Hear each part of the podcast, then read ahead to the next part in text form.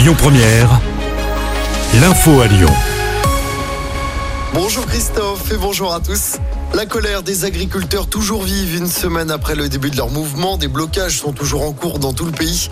C'est le cas dans l'agglomération lyonnaise, sur la 42 au nœud des îles, dans les deux sens. Même chose sur la M6 à Limonest. En revanche, le barrage a été levé hier soir sur la 47 à Givors. Les agriculteurs qui attendent des annonces du Premier ministre dans la journée. Dans l'actualité également, la loi immigration largement censurée hier par le Conseil constitutionnel. 35 articles sur 86 ont été retoqués, notamment la caution financière des étudiants étrangers ou encore le délit de séjour irrégulier. Le texte doit être promulgué dans les heures qui arrivent. Les skieurs en rêvaient et elle l'a fait. Une start-up lyonnaise a créé le premier GPS sur téléphone pour le ski. Skif est ouverte depuis mi-décembre pour le domaine des Trois-Vallées et compte déjà 30 000 téléchargements. Marnie Poyer est allée à la rencontre de la fondatrice. Le Waze du ski, c'est comme cela que la fondatrice présente Skif.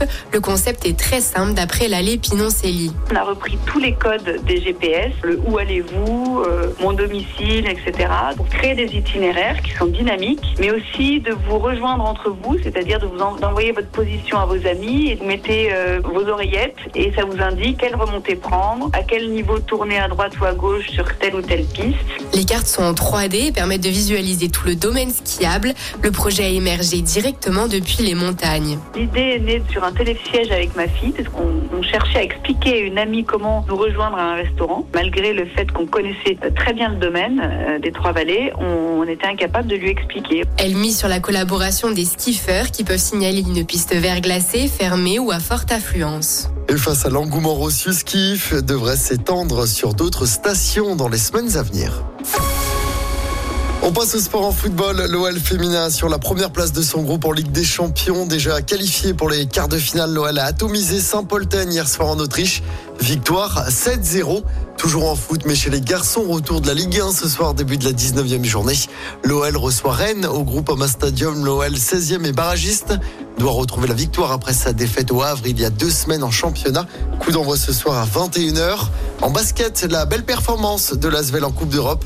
Les Villeurbanais ont battu le Bayern Munich hier soir en Allemagne, victoire 76 à 64. Et puis à l'Euro de hand, objectif final pour l'équipe de France. Nos Bleus affrontent la Suède en demi-finale tout à l'heure, coup d'envoi 17h45.